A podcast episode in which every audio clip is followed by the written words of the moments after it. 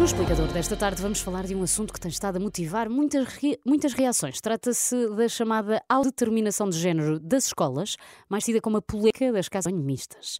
Na reta final do ano passado, ouviram-se pais, professores e diretores a criticar o diploma aprovado no Parlamento. E no arranque juntaram-se outras vozes. Miguel, estamos a falar de quem?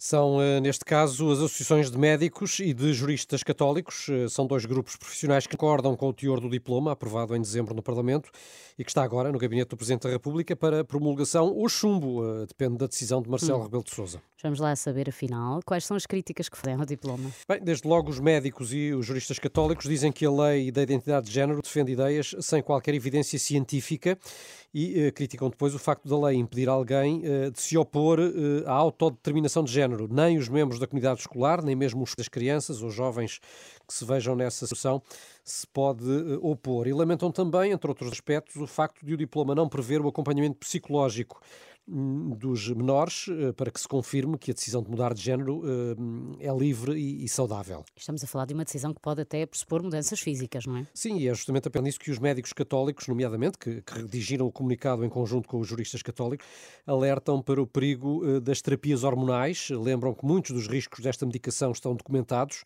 e que falta evidência científica da sua segurança a médio e a longo prazo e uh, no comunicado de uh, eh, 13 pontos que recebemos aqui na Renascença e de que já demos conta nas notícias, estes responsáveis alertam também para os perigos das cirurgias de mudança de sexo. E uma vez que são tão críticos, o que defendem os médicos e os juristas católicos? Uh, no imediato pedem a intervenção do Presidente da República. Em concreto, querem que Marcelo Rebelo de Sousa, no exercício dos seus poderes constitucionais, faça o que está ao seu alcance para que o projeto de lei não chegue a entrar em vigor, que o mesmo é dizer, pedem que vete o diploma que já chegou ao Palácio de Belém. Já agora, Miguel, recorda-nos o que diz este diploma, que tanta controvérsia tem suscitado, os alunos podem, de facto, usar a casa de banho que quiserem, seja qual for o sexo?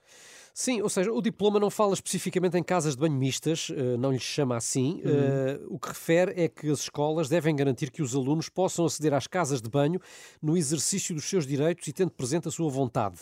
Uh, e o mesmo é válido também para os balneários. Uh, isto significa, na prática, que um jovem transgênero poderia escolher a casa de banho ou balneário, independentemente do sexo com que nasceu. Uhum. E sem atender, neste caso, à vontade ou à, à sensibilidade de, dos restantes utilizadores dessas instalações. Uh, mas não é só isto que o diploma prevê. Há, há aqui outras medidas controversas, por exemplo, uh, prevê que a criança ou jovem possa mudar de nome e de género e que essa alteração deve ser tida em conta em todos os documentos escolares, uh, bem como nas atividades que se realizem na escola. Outro exemplo, a escola fica com a obrigação de fazer respeitar o direito da criança em usar o nome autoatribuído, portanto, um nome que a criança escolhe pode não ser o nome oficial, uhum. portanto, medidas várias que são todas elas motivo de controvérsia. E suspeito que esta polémica ainda vai durar. Hoje foram os médicos e juristas católicos que pediram a intervenção do Presidente da República para impedir que as novas regras entrem em vigor e uh, continuaremos, claro, a acompanhar todo, todo este assunto. Obrigada, Miguel. Este explicador está disponível, como todos os outros, em rr.pt.